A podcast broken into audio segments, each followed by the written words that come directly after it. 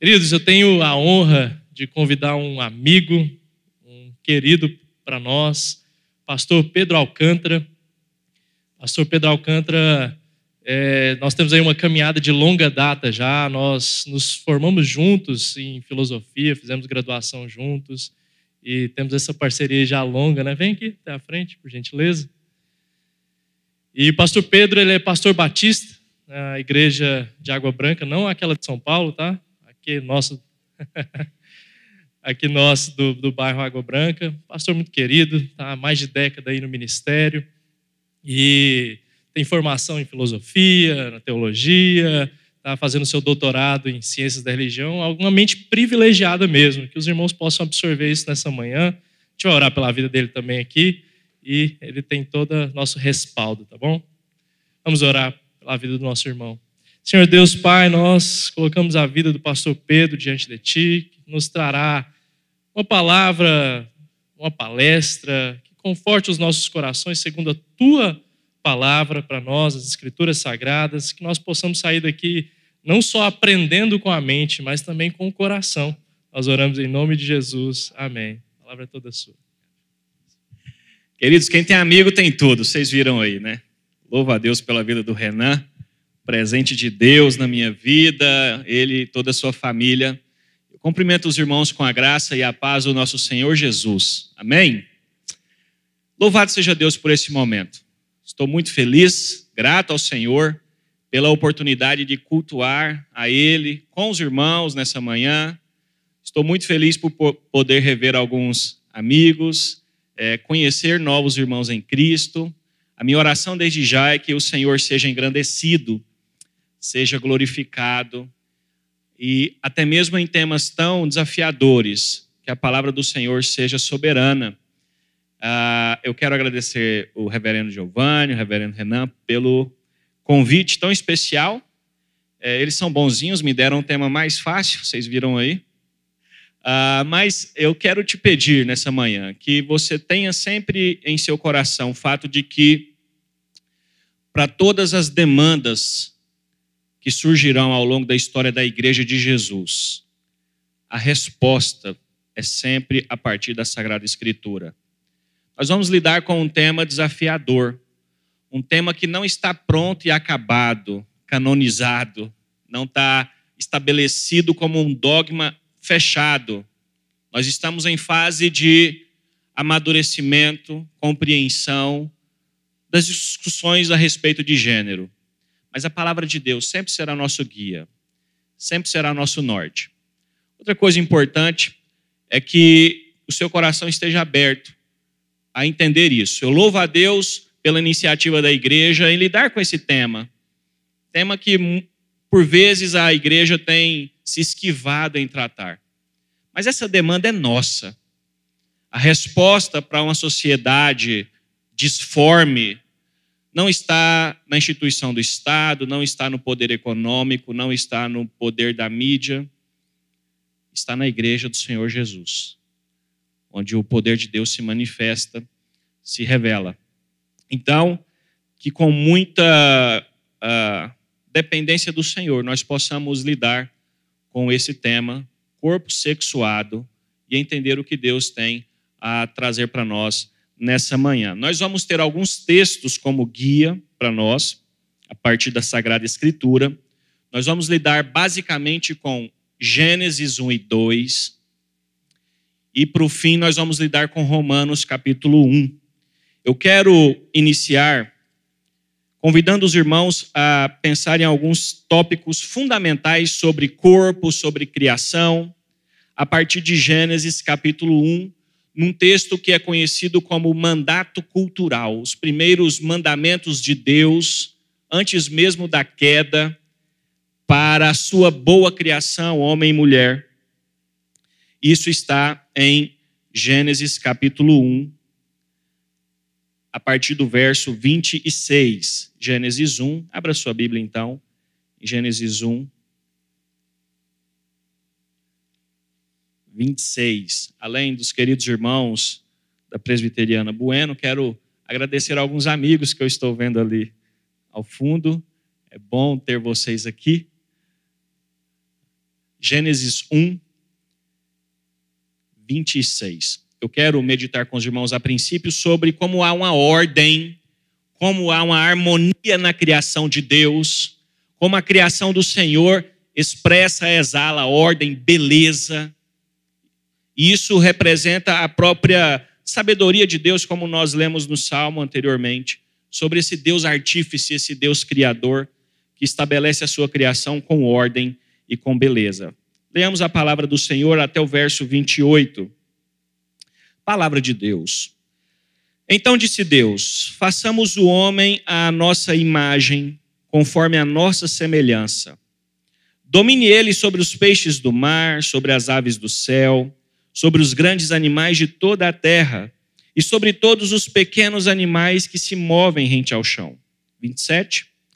Criou Deus o homem à sua imagem, a imagem de Deus o criou, homem e mulher os criou. 28. Deus os abençoou e lhes disse: Sejam férteis, multipliquem-se, encham e subjuguem a terra, dominem sobre os peixes do mar, sobre as aves do céu e sobre todos os animais que se movem pela terra. Quero te convidar a fechar os seus olhos. Vamos orar mais uma vez. Pai, no nome de Jesus, nós te suplicamos graça nesse momento. Deus, nós entendemos que a ação do Senhor sobre toda a história se faz presente hoje.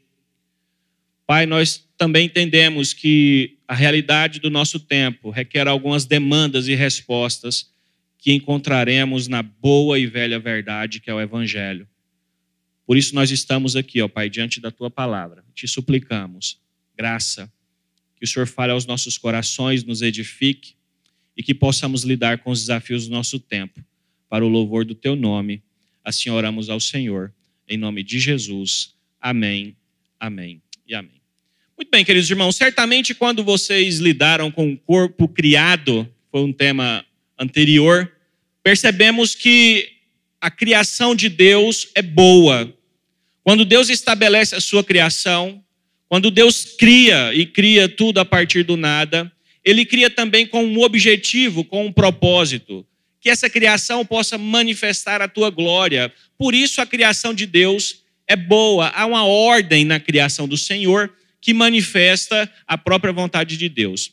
Isso pode parecer algo óbvio para nós, mas não para todo mundo isso é comum.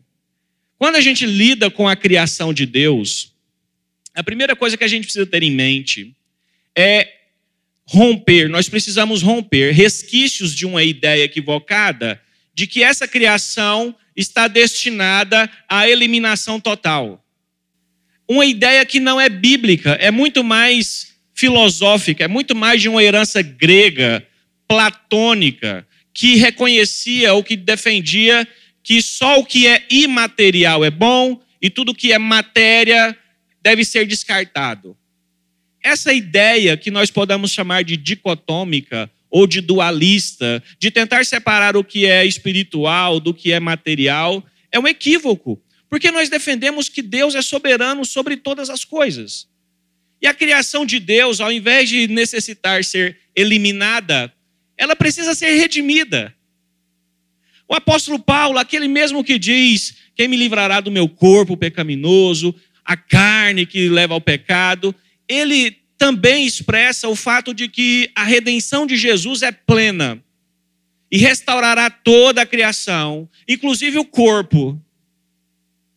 Quando a gente pensa sobre a criação de Deus, como nós, enquanto seres corpóreos, Precisamos ter em mente que a solução para os pecados que ainda assolam a nossa vida não é a eliminação do corpo, é a redenção do corpo por meio do sangue de Cristo Jesus. O Senhor Jesus não nos chama para nós sermos fantasmas rondando por aí. Ele nos chama a experimentarmos um corpo que já experimenta a redenção, porque ela já se iniciou, mas que será plena na sua segunda vinda, onde teremos um corpo totalmente glorificado. Então, nosso primeiro ponto é entender isso. De que o Senhor Deus te chama, por meio do sacrifício de Cristo, a experimentar uma plenitude corporal, a que seu corpo manifeste plenamente a vontade do próprio Senhor. Não deseje ser ter o teu corpo eliminado, destruído. Que você possa desejar sempre ter o teu corpo glorificado. Essa é a esperança do evangelho para a segunda vinda de Cristo.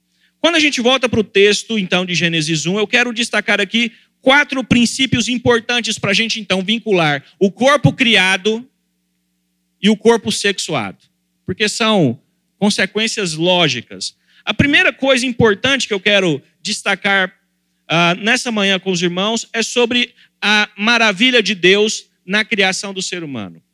Veja o que a palavra diz no verso 26. Façamos o homem a nossa imagem, conforme a nossa semelhança. Primeiro aspecto importante que eu quero te convidar a pensar. Há um propósito trinitário na criação do homem e da mulher. Há uma expressão do Deus que é uno, que são três pessoas criando homem e mulher segundo a sua imagem e segundo a sua semelhança. E quais princípios a gente aprende sobre sermos criados à imagem de Deus? Podemos pensar em algumas coisas, como sermos racionais, como sermos seres de emoção, mas no meu ponto de vista, a principal lição que esse texto nos ensina sobre sermos criados à imagem de Deus é o fato de sermos seres relacionais. Nós fomos criados a partir de um ser uno e trino, com a capacidade, o privilégio e a graça de estabelecermos relacionamentos. Assim como Pai, Filho e Espírito Santo se relacionam perfeitamente por toda a eternidade.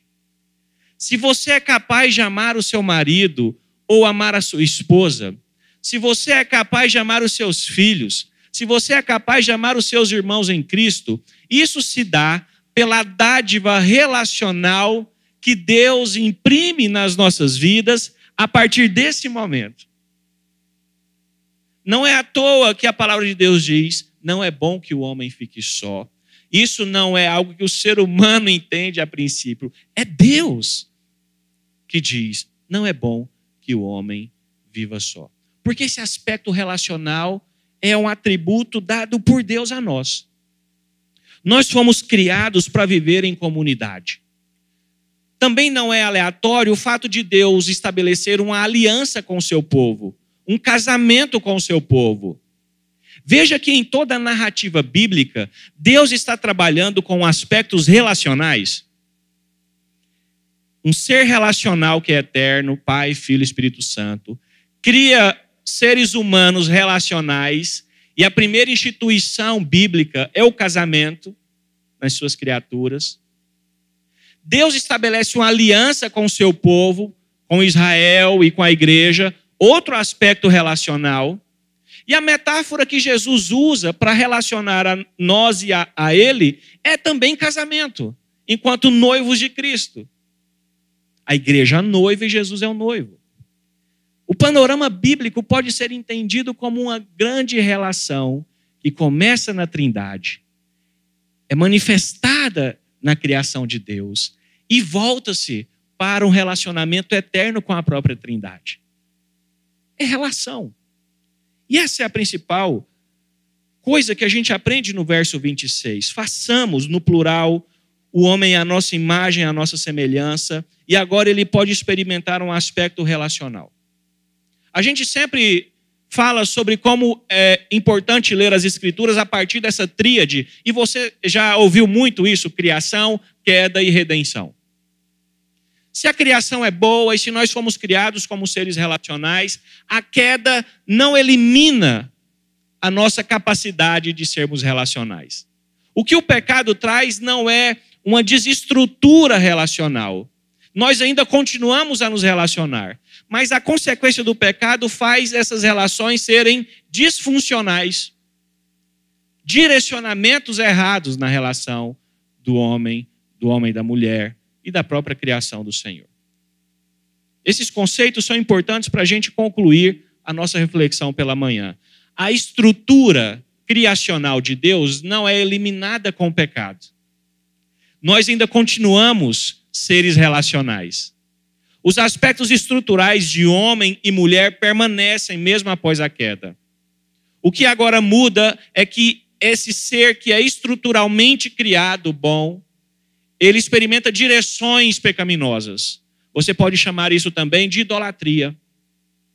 Um amor que antes era direcionado a Deus, por causa da queda, agora é direcionado a outras coisas. E o ser que era adorado, agora, depois da queda, passa a ser trocado. Esse ser relacional, que antes desfrutava de um relacionamento bom com Deus, depois da queda, experimenta relacionamentos, porque ele foi feito para isso, e ele não perde isso depois da queda, mas ele experimenta relacionamentos desastrosos por causa da corruptibilidade do pecado. Perceba que o próximo episódio dessa dramática história bíblica é um relacionamento ruim entre irmãos. É um relacionamento desastroso, mas ainda é um relacionamento pecaminoso, mortal, mas ainda é um relacionamento. Então, a primeira coisa que a gente precisa ter em mente, mesmo após a queda, pela graça de Deus, nós ainda somos capazes de desfrutar relacionamentos e relacionamentos redimidos. Estamos aqui como uma família na fé, família de sangue, é dádiva do Senhor. Segunda coisa importante que a gente percebe nesse texto, para a gente amarrar a questão do corpo sexuado, é que a palavra de Deus diz, verso 27, criou Deus o homem à sua imagem, a imagem de Deus o criou, homem e mulher os criou. Segunda coisa interessante que eu quero convidar você a refletir à luz desse texto é que Deus está com, é, continuando a criar a sua realidade num processo binário. Num processo que está determinando o que é uma coisa e o que não é uma coisa. Isso é muito interessante de percebermos à luz da Sagrada Escritura. Percebam que a coroa da criação de Deus está repetindo aspectos que Deus já está fazendo antes. Do nada, ele cria todas as coisas, nada e tudo. Noite e dia, trevas, luz, homem e mulher. Há um desencadeamento lógico em Deus estar definindo o que a realidade é. Deus está definindo o que a realidade é, a partir de uma pedagogia incrível de oposição que se complementa. Dia não é noite, noite não é dia, mas se complementam numa unidade. Luz e trevas não são a mesma coisa, mas se complementam. Do nada, Deus cria todas as coisas, homem e mulher. A criação de Deus entre homem e mulher é algo que não pode ser quebrado. Queridos irmãos, está aqui um aspecto fundamental sobre quem é o ser humano. O ser humano é constituído, homem e mulher, de forma proposital, para demonstrar que Deus cria oposições que se complementam. O mundo não é criado só de homens e também não só de mulheres, porque essa distinção é fundamental dentro da criação de Deus. Há essa harmonia e esses binarismos narrados em Gênesis demonstram como a sabedoria de Deus em criar as coisas se manifesta. Criador, criatura, distinção que se relacionam. Noite e dia, distinção que se relacionam. Homem e mulher, distintos, mas que se relacionam e se complementam. Diferentes e iguais toda tentativa pecaminosa de quebrar o binarismo, de ser não binário, é uma rebeldia contra a ordem bela, harmoniosa e estrutural que Deus estabelece. Sabe o que é o é mais interessante? As teorias contrárias à fé cristã não conseguem quebrar a lei da natureza. Não conseguem romper binarismos como dia noite. noite, noite, noite, dia, dia, dia. não conseguem romper a distinção criador-criatura, não conseguem romper as distinções de trevas e luz. Mas há um ataque furioso na tentativa de romper a coroa da criação nessa estrutura binária de oposição que se complementa, homem e mulher. Pecado. Terceira coisa pertinente que a gente pode perceber é sobre o próprio sexo. Veja no verso 28. Deus abençoou-lhes e lhes disse: Sejam férteis, multipliquem-se, encham e subjuguem a terra. Terceira lição que eu quero chamar a sua atenção é que o sexo é uma dádiva de Deus. É um presente do Senhor para o seu povo. Há um aspecto reprodutivo de profundo prazer que Deus estabelece para a sua criação, para que o ser humano entenda que obedecer a Deus não é uma imposição, não é um fardo, mas é algo que pode ser prazeroso. Muito diferentemente da ideia que se prega hoje de que ser cristão significa abrir mão dos prazeres, significa receber imposições, regras, mandamentos que vão te sufocar, te aprisionar e você vai uma, ter uma vida triste. Os primeiros mandamentos de Deus unem obediência e prazer. Obediência e prazer. Obedecer à lei do Senhor é prazeroso. Temos o primeiro exemplo, a primeira ordem de Deus: sejam férteis, multiplicam-se. Nós não podemos, queridos irmãos, demonizar aquilo que Deus criou como bom. E por vezes temos uma teologia do sexo falha, que ora supervaloriza a sexualidade, ora menospreza. Gênesis 1, 28 nos mostra o que Deus pensa sobre o sexo. E o que Deus pensa sobre o sexo? É o que nós também precisamos pensar. Pensar os pensamentos de Deus é o desejo dele para o seu povo. Obediência e prazer estão unidos aqui na ordem criacional do Senhor. O sexo é a ideia de Deus. Nós recebemos isso de presente. É sinal da bondade do Senhor. Mas assim como tudo na criação pode ser corrompido pelo pecado. E pode ser um amor mal direcionado, uma disfunção, um desvio. E é sobre isso que a gente está lidando hoje. Gosto muito de um livro do Tim Keller chamado Deuses Falsos, em que ele elenca alguns dos ídolos do nosso tempo. Vale muito a pena a leitura desse livro. E um deles, claramente, é a sexualidade disfuncional. Nós vivemos numa sociedade hipersexualizada. Há erotismo em panfletos de supermercado, propagandas de sandália. Nós estamos numa sociedade intoxicada na tentativa de buscar redenção por meio da sexualidade. É claro, uma sexualidade não aos moldes do padrão bíblico, mas segundo os desejos pecaminosos desse mundo. Quarta lição para a gente explorar em ainda Gênesis, mas eu quero te convidar a ir para Gênesis 2. Gênesis 2, 24. Há mais uma vez a instrução do Senhor sobre essa unidade entre esses seres criados que são diferentes, mas se complementam. E eu acho maravilhoso perceber alguns detalhes bíblicos a respeito da unidade entre homem e mulher. Veja no verso 24 de Gênesis 2 o que a palavra de Deus diz. Por essa razão, o homem deixará pai e mãe e se unirá à sua mulher, e eles se tornarão uma só carne. Há um detalhe muito bonito nesse texto, queridos irmãos, que irá se repetir quando Deus reafirmar a sua aliança com seu povo, lá já muito à frente em Deuteronômio capítulo 6, verso 4. Quando Deus chama esse povo para reacender no coração deles o grande mandamento de amar o Senhor, um amor que se estabelece num relacionamento Deus e povo, Senhor e povo. a palavra de Deus diz: ouça, ó Israel, o Senhor, o nosso Deus, é o único Senhor.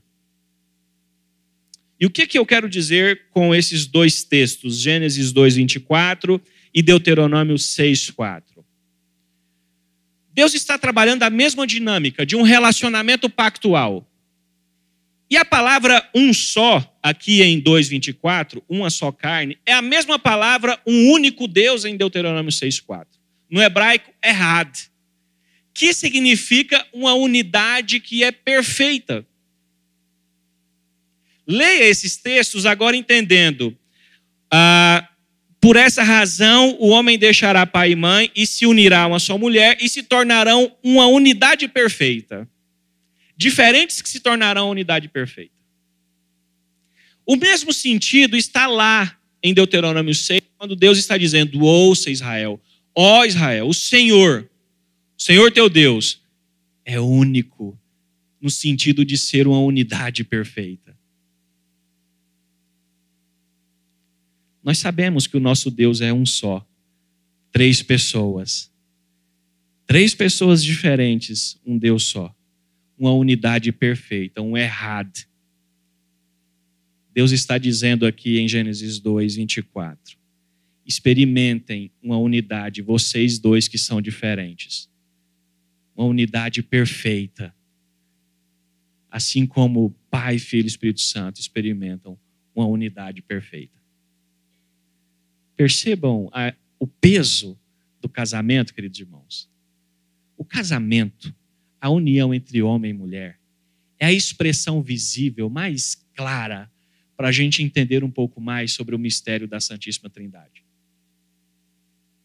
O casamento é a dádiva divina aos seres humanos que mais chega próximo a um mistério incompreensível da plena unidade entre Pai, Filho e Espírito Santo.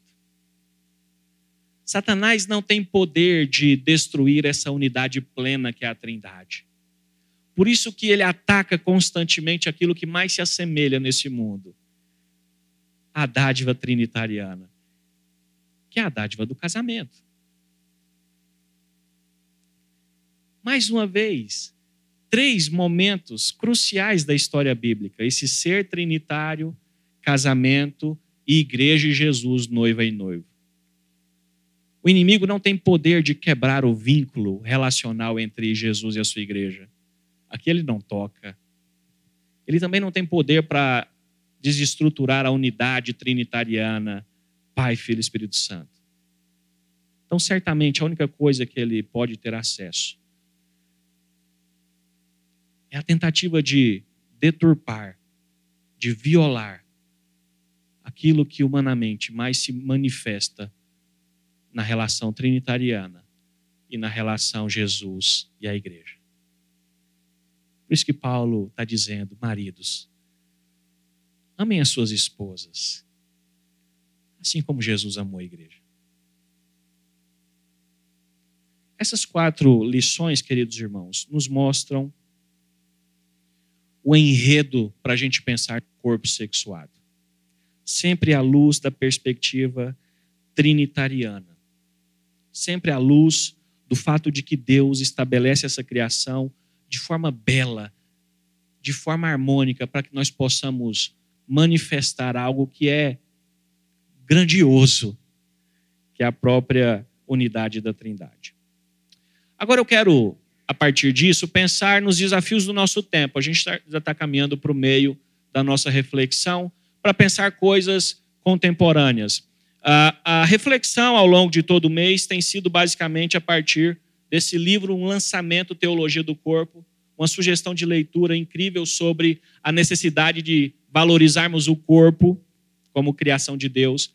Mas eu quero também te indicar uma obra que foi a melhor leitura que eu fiz ano passado, Ama o Teu Corpo, de uma mulher chamada Nancy Pierce, uma apologeta, alguém que está pensando os desafios do nosso tempo e que está contribuindo muito com a igreja do Senhor Jesus em reflexões sobre como Jesus ama o corpo. Corpo igreja, corpo humano e reflexões muito atuais a respeito dos desafios do nosso tempo. Muito do que eu quero transmitir para os irmãos nessa manhã se dá a partir da, da reflexão da Nancy Pierce. Bom, pensando nos desafios do nosso tempo, a partir da década de 70, mais de 60, perdão, mais especificamente, surge um movimento ideológico muito forte que tenta politizar a ideia do corpo e das relações. Nós temos vários nomes para esse movimento. É um movimento que não é homogêneo, há vários pensamentos e reflexões dentro desse próprio movimento. Ele não tem fundamentação cristã, é um movimento de oposição, inclusive, à fé cristã. Nós podemos chamar esse movimento de teoria queer, Eu quero chamar aqui de genderismo, dos nomes estranhos que a própria palavra queer significa, talvez esse seja o menos. Então, o que, que significa esse movimento é, político ideológico que afeta várias áreas do saber tem defendido? O genderismo é, defende que não existe uma diferença na essência do homem e da mulher. A identidade masculina ou feminina não estaria inscrita na nossa natureza. Ela seria o resultado de uma construção social. Um papel que os indivíduos desempenham por meio de tarefas e funções sociais. Segundo os teóricos do genderismo, ou da teoria queer, ou, teoro, ou ideologia de gênero, o gênero não é algo estático estrutural, que nasce com o indivíduo, o gênero é performático. Ele é muito mais uma construção social, ele é fluido, de modo que as diferenças entre homem e mulher são apenas diferenças expressivas, muitas vezes opressoras, construídas a partir da cultura, da sociedade. E para esse, esse movimento, o caminho seria desconstruir tanto esse binarismo homem-mulher, quanto à ideia de que sexo, gênero e desejo estão conectados. Tá? Há vários teóricos e teóricas que defendem isso. Hoje é inevitável alguém que vai fazer um, um curso superior, por exemplo, é, lidar com isso. Louvado seja Deus, porque a igreja do Senhor Jesus está aprendendo isso de uma forma bíblica, até mesmo para a gente ter condições teóricas de refutar esses pensamentos, mas uma das grandes é, expressões desse movimento é uma filósofa e uma teórica social chamada Judith Butler. Judith Butler tem vários livros é, sobre esse tema, um deles é sobre a teoria queer. E o que, que é a defesa dela, mais especificamente? É que, diferente do que a Bíblia diz, ou do que milênios da história estão defendendo, o gênero, o sexo e o desejo são coisas diferentes. Ou seja, para esse movimento, o fato de você nascer com órgão sexual feminino não define o seu gênero mulher. A tentativa é de desconectar isso. E mais que isso, os seus desejos também não necessariamente estão vinculados com o seu gênero e com o seu sexo. Então, a tentativa de ruptura com esse modelo binário e que entende que sexo e gênero estão conectados. O homem, o gênero masculino, está vinculado ao sexo masculino. Então, essa é a base, esse é o cerne desse movimento. Um movimento que tem tentado desconstruir os principais rudimentos e princípios de uma antropologia bíblica, ou seja, do que a Bíblia diz quem é homem e quem é mulher. Você pode mergulhar por esse universo a partir de vários teóricos e teóricas. Talvez, certamente, você uh, se deparará com as teorias de Judith Butler. Judith Butler está situada mais ou menos no movimento que ela denomina de terceira onda do feminismo.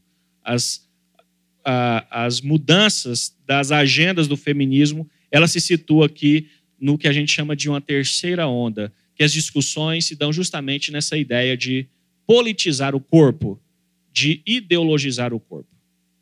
De várias coisas equivocadas nessa teoria, queridos irmãos e irmãs, qual é a principal questão que a gente precisa ter em mente? É de que quando você propõe romper sexo, gênero e desejo, você de algum modo está dizendo que não há uma natureza essencial do ser humano ele é muito mais fruto de mudanças a todo momento, mudanças sociais, mudanças históricas, do que ter uma identidade bem estabelecida. Ou seja, a ideia de que não há uma essência é totalmente contrária ao que a gente acaba de ler em Gênesis 1, 26. feitos à imagem e semelhança de Deus. A gente pode lidar com essa teoria a partir de inúmeras abordagens psicológicas, filosóficas, sociológicas, históricas, mas eu quero uh, me restringir à escritura. A principal questão que está envolvida é que a defesa desse modelo teórico sobre o corpo é totalmente avessa, totalmente contrária àquilo que a palavra de Deus diz que nós somos. Criados essencialmente à imagem de Deus. A defesa de Judite e do seu movimento é de que nós podemos espelhar em várias imagens e nos performar, ou seja, agir, nos comportarmos a partir de várias imagens. E que não necessariamente precisa ser a mesma. Mas eu quero te convidar a refletir sobre a dádiva, a graça e a beleza de sermos feitos a uma imagem só a imagem e semelhança de Deus. A partir disso, então, entendendo um pouco mais o que, é o genderismo, ou alguns vão chamar de disforia de gênero, eu quero te apresentar um psicólogo cristão. Se você gosta desses temas, se você deseja pesquisar um pouco mais sobre isso, tem um site cristão que tem muito conteúdo a respeito de gênero, como lidar essa, com essa questão para adolescentes, crianças, jovens. Centro uh, da Fé, ou Centro para a Fé. Se você fazer a pesquisa nesse site, automaticamente você pode ter isso tudo traduzido no tradutor mesmo da sua internet. Há um rico material que pode abençoar e capacitar a igreja a lidar com esse tema. Repetindo, queridos irmãos, em uma hora a gente não consegue esgotar tudo isso. Se uh, as nossas conversas aqui levantarem uma centelha no seu coração da necessidade da igreja lidar com esse tema, abençoar pessoas que estão sofrendo, ou que estão perdidas em relação a essa temática, louvado seja o Senhor por isso. Voltando aqui no Mark House, ele é um dos grandes psicólogos que contribuem com esse site, com essa pesquisa. Ele está vinculado tanto à Igreja do Senhor Jesus, como também a pesquisas da própria psicologia em relação a isso. E uma coisa bem interessante, e isso a Nancy Pierce cita aqui no Ama o Teu Corpo, é de que o Mark diz que nós não sabemos ainda certamente a causa da disforia de gênero, embora as teorias surgiram, surgiram fatores naturais e sociais. Então a gente precisa ser muito honesto em relação a isso. Quando a gente lida com questão de gênero, queridos irmãos, há realmente pessoas que sofrem. Há realmente pessoas que têm desejos por pessoas do mesmo sexo. Mas nem a psicologia, nem outro qualquer tipo de abordagem ainda bateu o martelo sobre qual é a raiz dessas disforias ou dessas incongruências de ter um corpo biológico X e ter desejos é, a partir ou desejos pelo mesmo sexo. A gente não tem ainda a, uma definição própria. Apesar de especulações, de pesquisas serem feitas, é claro, biblicamente a gente responde isso. É fruto daquele amor direcionado agora é, de forma equivocada. Pecado. O nome que a gente dá para isso é pecado. Mas se a gente quiser ir além disso para uma pesquisa de cunho científico, apesar de ser uma abordagem multidisciplinar, muitas disciplinas estão lidando com isso: a biologia, a psiquiatria, a psicologia, a psicanálise, a sociologia, teorias sociais. A gente ainda não tem uma teoria homogênea específica que vai dizer qual é a causa de alguém nascer com sexo masculino e ter desejos é, no sexo masculino. Mas há outros apontamentos muito importantes em relação a isso. O Mark Yarhouse também continua dizendo: a principal categoria ou faixa etária em que surgem confusões em relação ao gênero é a transição da adolescência para a juventude. Isso é dado estatístico. Mais de 80% das, é, da, das pessoas que se sentem com algum, ah, alguma confusão ainda na formação dos seus desejos sexuais se dá na transição adolescência e juventude. Mas há um dado muito impactante para nós. a maioria das crianças que atendem aos critérios para disforia de gênero não continuam a atender os critérios à medida que crescem e passam da adolescência. Ou seja, essa confusão ela é transitória na maioria dos casos. Veja esses dados uh, do DSM-5, que é o Manual de Diagnóstico Estatístico de Transtornos Mentais da Associação Americana de Psiquiatria. Um dado muito importante para nós, para você ter em mente que essa questão está muito mais politizada do que científica. 98% dos rapazes e 88% das garotas aceitam o seu sexo biológico após a puberdade. Ou seja, essa confusão entre sexo e gênero, para 98% dos homens, ela se desfaz após a puberdade. 88% para as garotas, essa confusão se desfaz. Ou seja, há um alinhamento entre gênero, sexo, desejo após a puberdade. Percebam a amplitude desses números. E agora você volta para a realidade midiática, política, de tentativa de impor a normalidade do genderismo. Como isso é uma questão muito mais ideológica do que científica? Como há uma luta de poder ao invés de uma confirmação de dados em relação a essa questão? É sobre isso que a igreja precisa se atentar. A gente volta ainda sobre a disforia de gênero a partir das teses do Mark. Ele diz: a tendência profissional no tratamento incentiva a exploração da expressão do sexo não nascimento, muitas vezes significando tratamento hormonal e cirurgia. Quem é da área sabe como há uma propaganda intensiva na busca por tratamentos de transformação ou de transgenerismo, de transgêneros. Isso no Brasil já está chegando na própria saúde pública. Então, o Mark House está nos dando um dado que certamente é norte-americano, mas que a gente pode trazer para a nossa realidade.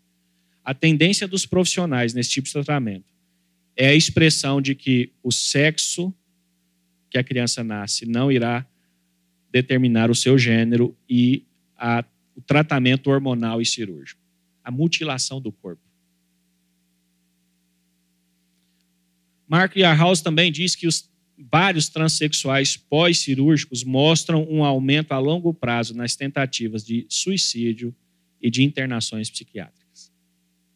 Ou seja, essa tentativa de mutilação corporal para resolução de conflitos internos de desejo não tem sido, para muitos, para a maioria, a resposta para o seu dilema. E a Nancy Spears traz um exemplo paradigmático para isso, que é o caso desse ex-travesti e ex-transgênero Walt Heyer. Você pode fazer a pesquisa na internet sobre esse uh, relato na íntegra. Eu fiz recortes aqui do que ele diz sobre todo esse processo que ele passou. Em determinado momento da sua vida, ele vivendo conflitos de desejos, ele recorre à mudança de gênero, à cirurgia, tratamento cirúrgico e hormonal. Veja o relato que ele diz depois de muito tempo. Ocorreu-me, depois de várias terapias que ele faz, ele relata isso, ocorreu-me depois de muita autorreflexão, que pedir a um cirurgião para modificar a minha aparência, por meio de uma série de procedimentos cosméticos, era simplesmente um meio socialmente aceitável de automutilação e autodestruição. Levada ao extremo, a autodestruição leva ao, ao suicídio, palavras dele. Comecei a ver que a disforia de gênero era meu mecanismo de sobrevivência para lidar com a dor emocional intensa a restauração da minha sanidade só viria inter, invertendo a mudança de gênero e voltando a viver como o homem que Deus me fez ser. Foi preciso muita angústia para chegar a essa conclusão, mas era a única maneira de acabar com a minha automutilação. Esse homem teve um encontro genuíno com Jesus e agora fez uma cirurgia novamente de retorno, uma reversão da reversão, entendendo que ele estava se mutilando para tentar encontrar uma felicidade que ele só encontrava em Cristo Jesus. A cirurgia para mudar minha aparência não tinha sido o tratamento para a minha disforia de gênero. A inquietação, é, o termo clínico para inquietação persistente de gênero. Nenhuma quantidade de cirurgia pode corrigir um distúrbio com raízes psicológicas. O fato biológico é que ninguém pode mudar de um gênero para outro, exceto na aparência. Essa é a conclusão o Walt Heyer chega e, além dele, nós temos inúmeros casos. Está circulando na internet, eu recebi ontem, por acaso, esse vídeo de um mastologista, se eu não me engano, no interior de São Paulo, que no momento da cirurgia, retirando silicones de um ex-transgênero, ele diz: estamos aqui revertendo a reversão que essa pessoa teve um encontro genuíno com Cristo. Quero te mostrar também que, mesmo na comunidade da defesa da teoria queer, isso não é um consenso, essa ideia de que você pode ter diferença entre sexo, gênero e desejo. A Lisa Diamond é uma das pesquisadoras da área, da Associação Americana de Psicologia. Ela fez uma pesquisa muito significativa sobre desejos sexuais em jovens e adolescentes. Olha o que ela diz. Sentimentos sexuais não são fixos. Eles podem ser influenciados pelo ambiente, cultura e contexto. Essa é a defesa da, da teoria de gênero como um todo. Mas olha o que ela continua dizendo. Pessoas com erotismo exclusivo e imutável pelo mesmo sexo são, na verdade, a exceção e não a regra. Olha o que ela diz. Os homossexuais têm que parar de dizer: por favor, nos ajudem. Nascemos assim e não podemos mudar alguém da própria comunidade está dizendo essa ideia que muitos dizem, eu nasci assim. Eu nasci desejando o mesmo sexo. Está errado. Elas podem mudar.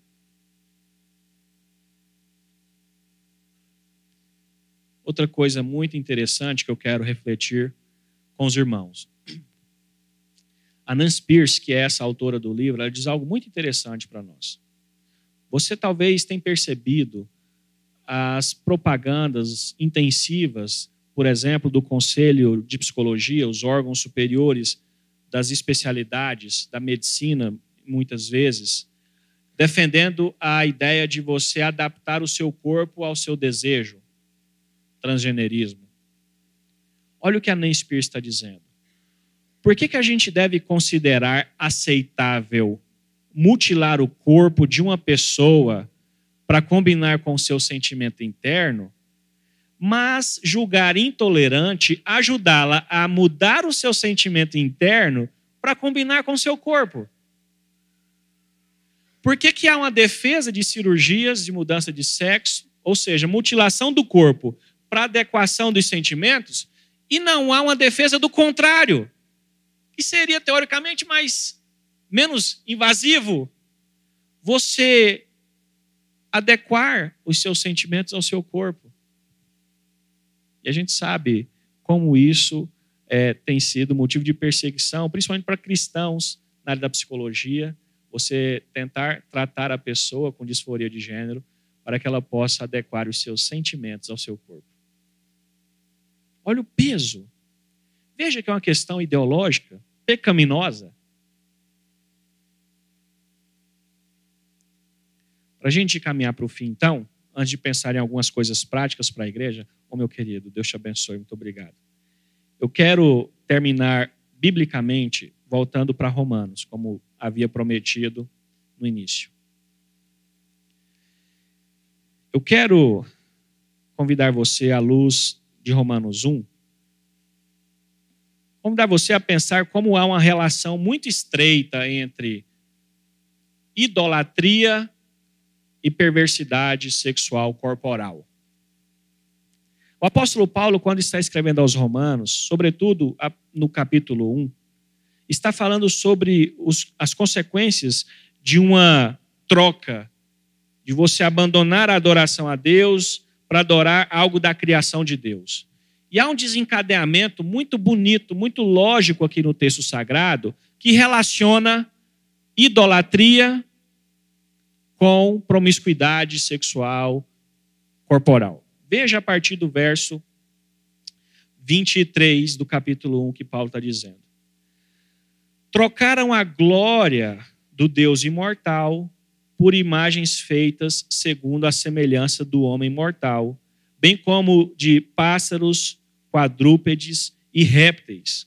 O que, que Paulo está dizendo então? Sobre a ira de Deus contra uma humanidade idólatra, contra pessoas que estão trocando a adoração a Deus por algo da criação.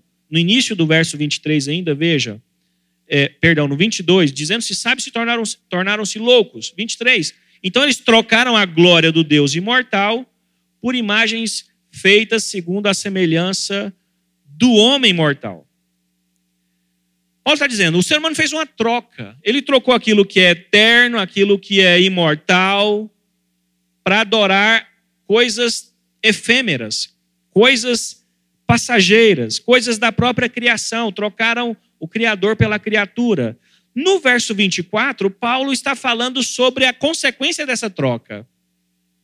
A consequência da troca de adorar a Deus para adorar algo da criação, 24, Deus os entrega à impureza sexual segundo os desejos pecaminosos do seu coração, para a degradação do seu corpo entre si. Percebam a relação? Idolatria entrega às impurezas sexuais. Por que, que isso acontece, queridos irmãos? Porque o ser humano é feito para adorar. Ele não pode deixar de adorar. Nós somos seres adoradores por natureza. A questão não é se eu adoro ou não, é o que eu adoro. E automaticamente, se eu deixo de adorar a Deus, eu vou projetar o meu ser de adoração a algo dentro da criação de Deus. E a minha pergunta para você é: o que, que há dentro da criação de Deus que mais se parece com Deus? O ser humano. Então, a imoralidade sexual passa a ser um tipo de culto idolátrico àquilo que mais se parece com Deus, ser humano.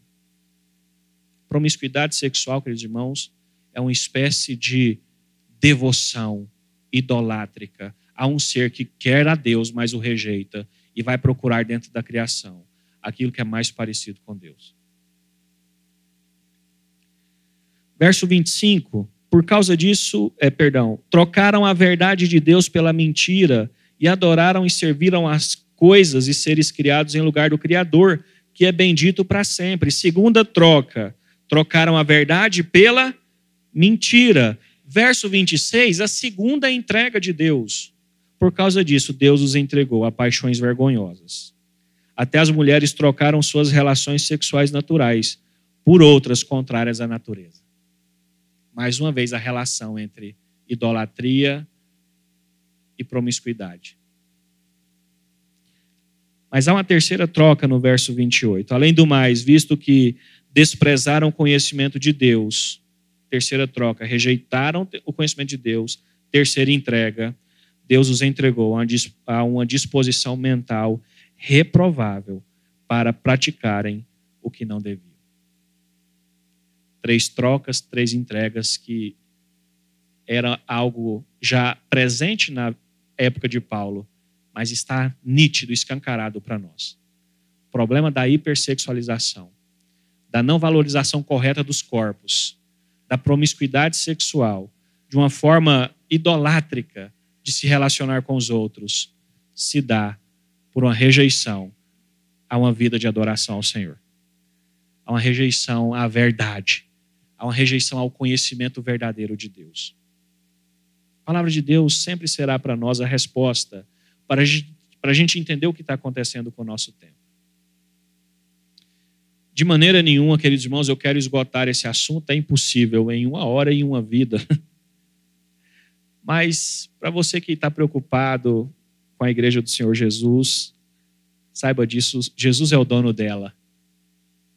Segunda coisa, eu quero compartilhar algumas coisas que a gente pode aprender enquanto igreja nessa caminhada a partir desse desafio que a gente vive.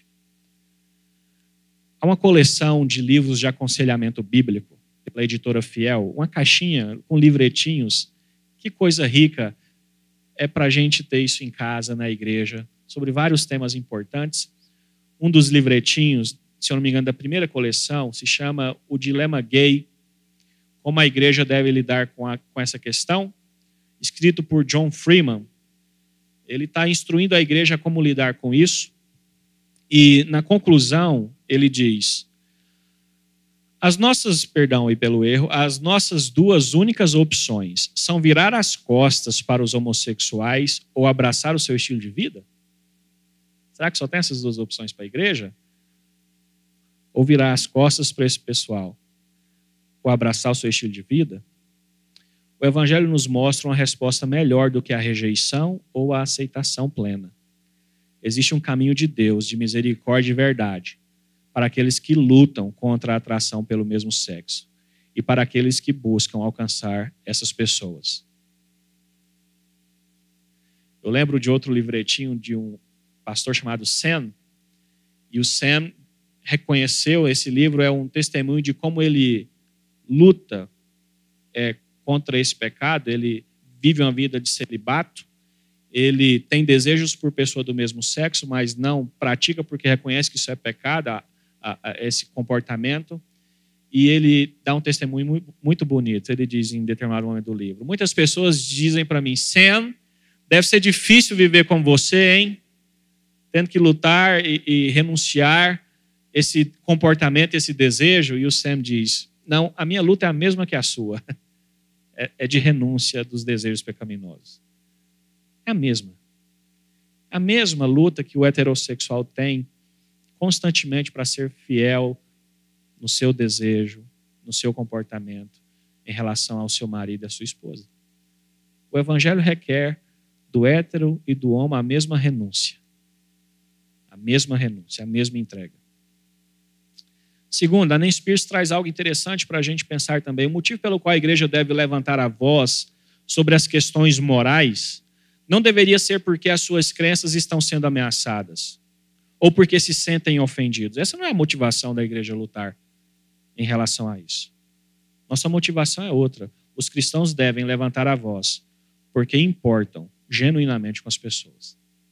As pessoas precisam de transformação, de redenção que só o evangelho oferece. Terceira coisa, a igreja precisa ter uma voz teologicamente firme, sem negociações, mas ao mesmo tempo uma voz teologicamente misericordiosa de compaixão, de amor e graça, para contrastar com as vozes pró-genderismo que exercem pressões para tentar normalizar tal perspectiva. Por fim, ainda no Spears, os cristãos devem chorar por pessoas confusas sobre a sua identidade. E elas existem, genuinamente existem. Pessoas que pensam que o seu corpo é apenas um pedaço de matéria que não nos diz nada sobre quem eles são como pessoas, que pensam que a sua identidade como homem ou mulher não carrega nenhuma dignidade ou nenhum significado especial. O Evangelho oferece base para uma visão mais elevada e humana da pessoa como um corpo ou como um todo integrado. Como um corpo e uma alma e um coração que glorificam a Deus. Que esses pequenos lampejos de direção possam ser instrutivos para nós lidarmos com os desafios do nosso tempo. Para que o corpo sexuado, de forma correta, glorifique ao Senhor. E a igreja do Senhor Jesus continue a fazer o seu, seu papel e a sua missão. Amém? Vamos orar mais uma vez? Pai, nós te pedimos instrução que essa palavra plantada possa ser o início das nossas preocupações em relação ao testemunho fiel do Senhor também nessa área tão desafiadora para o nosso tempo. Que a tua igreja seja abençoada por ti, ó Pai, como sempre foi ao longo da história. Nós assim oramos ao Senhor. Em nome de Jesus. Amém e amém.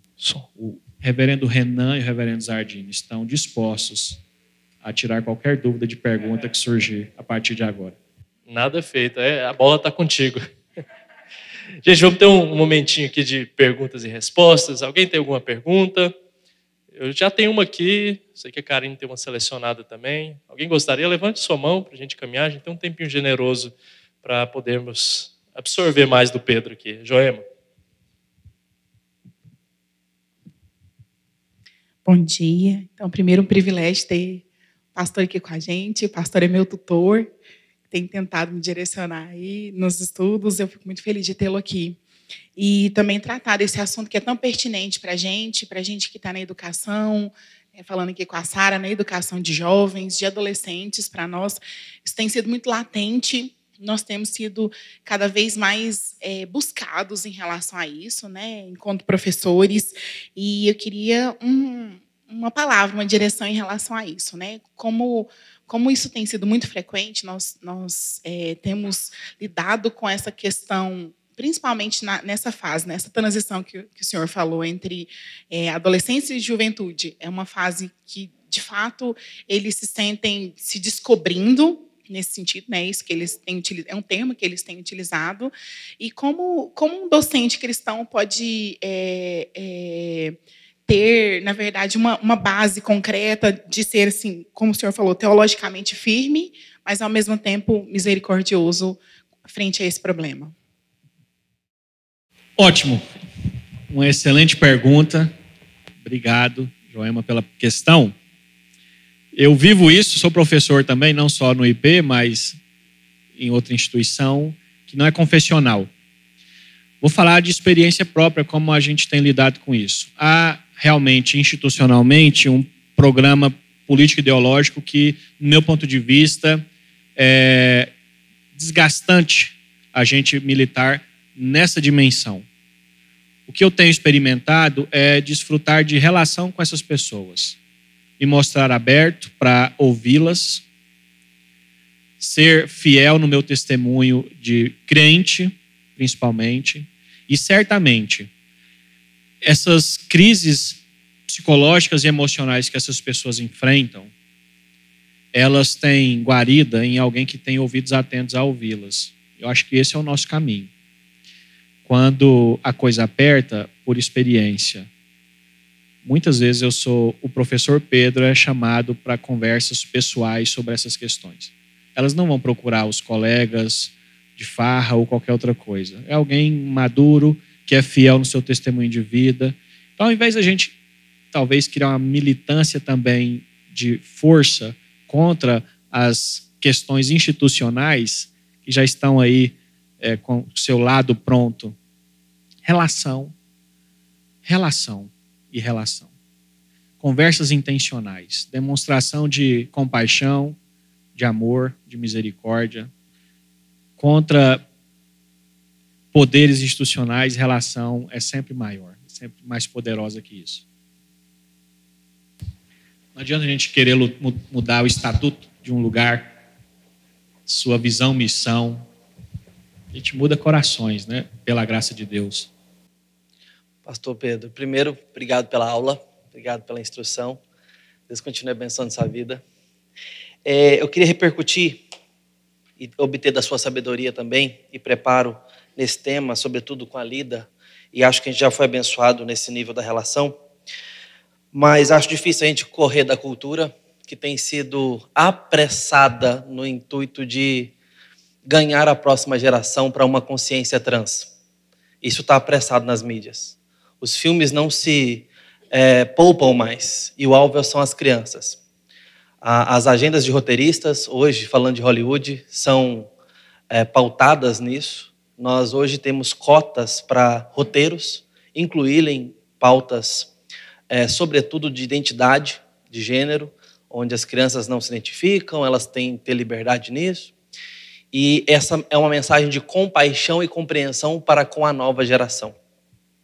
E hoje nós temos, é, mundialmente falando, políticas públicas que vão favorecer isso e políticas públicas que vão combater isso.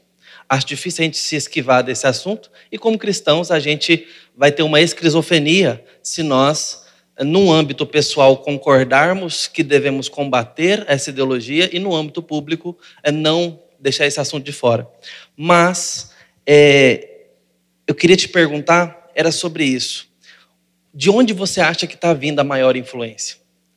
Porque quando eu pego, por exemplo, uma, uma, uma, uma reportagem uh, do G1, da Globo, de janeiro, do jornalista Kleber Tomás, por exemplo, ele fala que atualmente 380 pessoas identificadas como, como trans estão fazendo uh, o acompanhamento para a transição de gênero. Hoje no Brasil, a partir de 18 anos.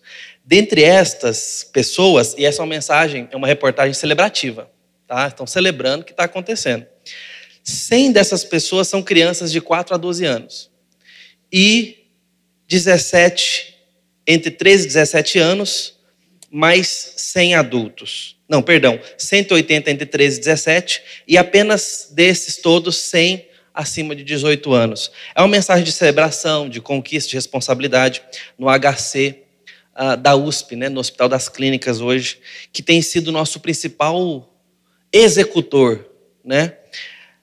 Aí você vai nas reportagens porque eles citam os casos. Ah, o fulano Miguel de 8 anos de idade está aqui nessa conquista porque não se identifica. E você vê muitas as falas dos pais entrando nessa e falando: não, meu filho não se identifica. Porque eu vejo isso com surpresa. E aí a minha pergunta, você que lida com crianças, com adolescentes, né? Porque muitas vezes a gente acha o quê? A criança não se identifica e ela busca ajuda nos pais e talvez não encontra, e vai buscar ajuda talvez nos professores ou no, no governo. Quem vai me ajudar a me identificar como quem eu sou? Meu pai é retrógrado, não entende. Essa é a mensagem que a gente pressupõe. Mas quando eu vou para essas reportagens celebrativas, de afirmação, você vê muito pais tomando a vanguarda. E isso me, me surpreende. E aí eu vejo roteiristas, a Disney e a Pixar, não dá mais para eu levar meus filhos para assistir os filmes. Porque tem uma agenda.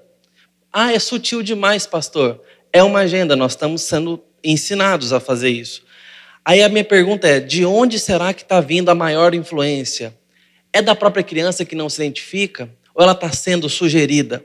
Ou isso está sendo semeado, sutil ou diretamente? Como é que é a sua leitura sobre isso, Pedro? Ótimo. A conclusão que a gente chega, isso tem dados, né? São pesquisas já estabelecidas de que uma criança nos seus primeiros anos de vida, não tem condição de se estabelecer é, de forma identitária como esse movimento está defendendo. Ou seja, dentro do, da própria pauta, Zardini e os demais, há uma questão de luta ideológica, não científica, repito. Uma criança de quatro anos, ela não tem condições de se auto-identificar identitariamente nesse quesito. É um processo, um processo de formação muito precoce ainda. Então, o que, que a gente precisa ter em mente? É que nós estamos lutando com vários tipos de forças. A raiz é sempre a mesma. A gente não pode deslocar esse, esse debate da questão espiritual. A fonte é a mesma, a questão espiritual. Mas na manifestação espaço-temporal, várias forças. Poder público, mídia, teorias sociais, teorias sociológicas, filosóficas, psicológicas, médicas. Há um movimento sincrônico nesse sentido. No meu ponto de vista, o que, a gente precisa fazer pontualmente? A questão tem que ser lidada de curto, médio e longo prazo. Curto prazo, fortalecimento da vida discipular dentro de casa. Nós, pais, não podemos nos isentar do nosso papel formativo das nossas gerações próximas. Ponto. E a gente precisa fazer perguntas básicas. Quanto tempo os meus filhos assistem desenho no celular? Quanto tempo a gente tem um culto doméstico de reflexão bíblica? A gente está implantando um projeto pedagógico cristão na igreja chamado Pense Laranja. Talvez os irmãos conheçam. E a principal propaganda do Pense Laranja é mostrar, é mostrar em horas quanto tempo a criança fica na igreja, quanto tempo ela fica em casa e quanto tempo ela fica em casa com outros meios de formação que não de pressuposto bíblico confessional. A curto prazo, restaurar o nosso papel de sermos formadores da nova geração. Segunda coisa, fortalecimento da ideia de que a igreja, né, essa é uma frase do James Smith, é uma incubadora de virtudes. A gente não pode esperar um, uma política virtuosa, Hollywood virtuoso, é, indústrias cinematográficas virtuosas, a instituição terrena que difunde a virtude cristã se chama Igreja de Jesus Cristo. E a partir disso, que saiam daqui professores cristãos virtuosos, médicos cristãos virtuosos, vereadores cristãos virtuosos, deputados cristãos virtuosos, para a gente fazer essa, essa ponte da esfera eclesiológica para a esfera pública. Ponto. Eu gosto muito do, de uma frase do C.S. Lewis que ele diz: a gente talvez precisa pensar em não só fazer muitos missionários e pastores, mas é fazer crente médico, psicólogo crente, professor crente, artista crente, que produzam bons filmes, bons filmes, boas músicas com fundamentação cristã. Então, esse é um trabalho de médio a longo prazo. A igreja tem que ser incubadora de virtude. A gente não foi chamado para viver numa bolha isolada até Jesus voltar. A gente sai daqui e vai para a missão. Uma coisa muito pedagógica, apesar de não sermos católicos, mas a palavra missa significa que ele recebe instrução dentro da igreja e sai para a missa, para a missão. A gente tem que sair para a missão com uma vida virtuosa. Impactar o micro núcleo que a gente está. O lugarzinho que eu estou, pequeno. Eu estou lá, sou uma voz de Deus ali dentro. Mais duas perguntinhas para nós encerrarmos. Temos uma ali no fundo, uma aqui, nós encerraremos. Bom dia. É, vou tentar ser sucinta aqui na minha pergunta. É, dentro do próprio movimento evangélico, é, e o movimento evangélico é muito diverso, né? É, tem até existe até um novo movimento que chama Novas Narrativas Evangélicas. E o que, que ele diz? Que, por exemplo, que cristãos, gays, inclusive é até um, ponto é, difícil da gente, da gente discutir, é porque o gay se torna uma identidade, né? Quando a pessoa diz, quando ela faz, né? Se a gente for pensar no falar e ser, falar e agir, né? Quando a pessoa diz eu sou gay, ela está dando nome do desejo dela à própria identidade. Então, essa associação identidade e desejo é muito forte né, nessa, na, na cultura é, que nós temos hoje em dia. E, e eu, eu, percebo isso, que isso está adentrando dentro da igreja. E, mas a minha pergunta é, até que, vamos dizer assim, qual que é o limite? Né? Vamos dizer assim, porque a gente tem... Eu, eu, por exemplo, já convivi com várias pessoas, né? homossexuais dentro das igrejas e que elas vivem, vamos dizer assim, quase uma dicotomia de pensamento, né? É, e vamos dizer assim, qual seria o limite? Assim, é o desejo homossexual? O desejo, o próprio desejo homossexual seria pecado? Ou apenas quando a pessoa tem uma prática homossexual isso é pecado?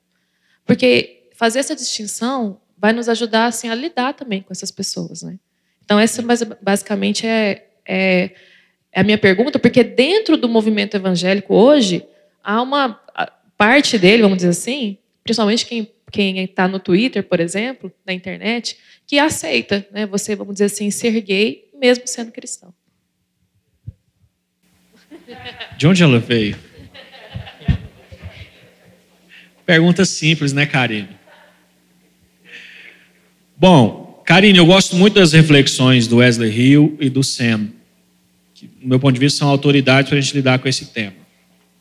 E uma fala do Sam, que é um pastor, escreveu um livretinho Deus ou Deus homossexuais, é muito instrutivo pelo fato de ele ser honesto em dizer: pode existir pessoas que vão morrer, vão ver a vida toda tendo uma disfunção de desejo. E essas pessoas podem ser cristãs se elas não assumem essa identidade. Repito, a luta que alguém vai ter, que tem desejos pelo meu sexo, mas não aceita esse comportamento identitário, é a mesma luta que eu tenho para todo dia ser fiel à minha esposa e lutar contra os meus desejos pecaminosos. Então, o ponto de decisão, no meu, na, na minha perspectiva, e embasada em teóricos, né, que não só lidam com isso, mas têm uma experiência própria disso, é essa. esses irmãos vão requerer de nós um amor de comunidade muito grande. Certamente eles vão viver a vida toda celibatos, não vão se entregar, não vão querer enganar o sexo oposto, tendo relacionamento de fachada, mas também não vão se entregar ao comportamento pecaminoso, mas estão lutando contra um desejo pelo mesmo sexo e vão lutar a vida inteira por isso, na certeza de que um dia vai chegar o fim que eles vão ter um corpo glorificado e desejos redimidos. Eu acho que a gente precisa ter espaço para cuidar dessas pessoas, ser franco com ela, né? Não se acomodar ao comportamento e à prática, a gente recusa isso. Mas pode existir pessoas, e existem pessoas, que vão receber uma, um desejo redimido plenamente só no corpo glorificado. Pedro, é, queria perguntar também. Também é um intruso aquele lá. Se ele me complicar, ele vai ver. Só aluno dele vem atrás dele. É, a gente percebe no Brasil hoje uma, uma, vamos dizer assim, uma luta ideológica é, para tentar formar a mente dos evangélicos em geral. Então, ao mesmo tempo que a gente tem uma perspectiva progressista bem afiada e uma agenda que disputa isso, a gente também tem um conservadorismo que bate de frente com isso, vendendo uma imagem cristã. Então, acaba que quando o conservadorismo disse oponente ao progressismo, ele meio que se vende como lado cristão da coisa e o assunto ele acaba de novo na dualidade e isso gera uma confusão até nos próprios adolescentes. Eu trabalho no Colégio Arena e eu vejo adolescentes extremamente progressistas procurando essa disforia de gênero, sexualidade, mas eu vejo alunos que abraçam o conservadorismo e não conseguem responder, às vezes, às críticas que os progressistas fazem. Então, meio que é, vira uma, um debate que não se finda e a gente não consegue amarrar isso a uma teologia bíblica forte, bem estabelecida. Então, a minha pergunta é: como que a gente conseguiria, como igreja, responder essas questões? Porque eles vendem o casamento como uma instituição falida. É, eu acho que o principal argumento que eles usam é, por exemplo, o conservador do terceiro, quarto casamento. Então, como que a gente poderia amarrar nossa teologia, o que a gente se fundamenta como cosmovisão, na formação das nossas respostas, fugindo dessas perspectivas de extremos assim que se vendem como cristãs? Ótimo. Sempre foi muito tentador na história da igreja você lidar com o pecado não a partir do próprio é, ato da ordem da criação de Deus, né? ou seja, o próprio mandamento divino na instrução da revelação de Deus. Sempre foi muito tentador a gente tentar lidar com pecados a partir de um outro tipo de ideologia que também é reducionista, que também é pecaminosa. Acho que a primeira coisa que a gente precisa ter em mente é nenhum tipo de abordagem ideológica vai responder não só esse dilema, mas qualquer outro que surgir na história da igreja. Nós não podemos transferir a pauta da discussão para a questão política. É uma questão bíblica. É uma questão de criação, queda e redenção. Né? Então, essa é a primeira coisa importante que a gente precisa ter em mente. A própria palavra conservador está desgastada, dependendo de quem ouve, ou pensa no conservador econômico, ou no conservador político, ou no conservadorismo dito cristão, né? Então essa palavra ela tem desgastes. Biblicamente tem coisas que não mudam. Há conservadorismo bíblico. A gente não pode pensar em é, mudanças nesse sentido que é algo estrutural, que é atemporal, que vale para todos. Então, a, como é que a gente tem que lidar com isso? Fazendo uma teologia bíblica dentro das igrejas, de forma a não transferir, não terceirizar as respostas para outros setores que não têm legitimidade para responder isso. Setor político, setor midiático. Se a gente crê no solo da escritura, não é só aqui para abrir a Bíblia e pregar é, no culto. É para ditar todo o caminho do mundo criado por Deus. Só a Escritura precisa ser expandido, não só para minha devocional, minha edificação particular na igreja. É para as minhas tomadas de decisão, na minha vida financeira, na minha família, nas questões também de pauta de gênero. palavra de Deus. Há uma necessidade de uma teologia bíblica sobre gênero urgente. Movimentos como o que a gente está fazendo hoje pela manhã são instrutivos para a gente continuar a fomentar isso. Pedro, muito obrigado. Amém. Deus continue abençoando a sua vida. Nós vamos orar, encerrar. Sei que esse assunto e tantos outros suscitam em nós grandes perguntas e precisamos, como falamos agora, da Bíblia nos clareando o caminho. E levando todo o pensamento cativo à obediência de Cristo. Pegue suas pautas políticas, pegue suas pautas com a criação de filhos, pegue as mídias que você está sendo exposto a ela e leve aos pés de Cristo. O que sobrar, isso é bom e terá proveito. O que não passar nesse crivo, a gente deve rejeitar e combater. Vamos orar, pedir ao Senhor graça e luz. Deus, muito obrigado por esse tempo de reflexão bíblica. Que o Senhor continue nos abençoando nos domingos de manhã, nos instruindo. Hoje à noite também seremos conduzidos na exposição bíblica e no louvor ao Senhor. Te pedimos que o Senhor nos guarde para isso. No nome santo de Jesus, obrigado pela presença de cada um. Continua abençoando a vida do teu servo Pedro, que o Senhor dê luz a ele cada vez mais, a sua família, e que ele responda ao grande chamado do Senhor a cada dia com mais vigor e convicção. No nome santo de Jesus. Amém.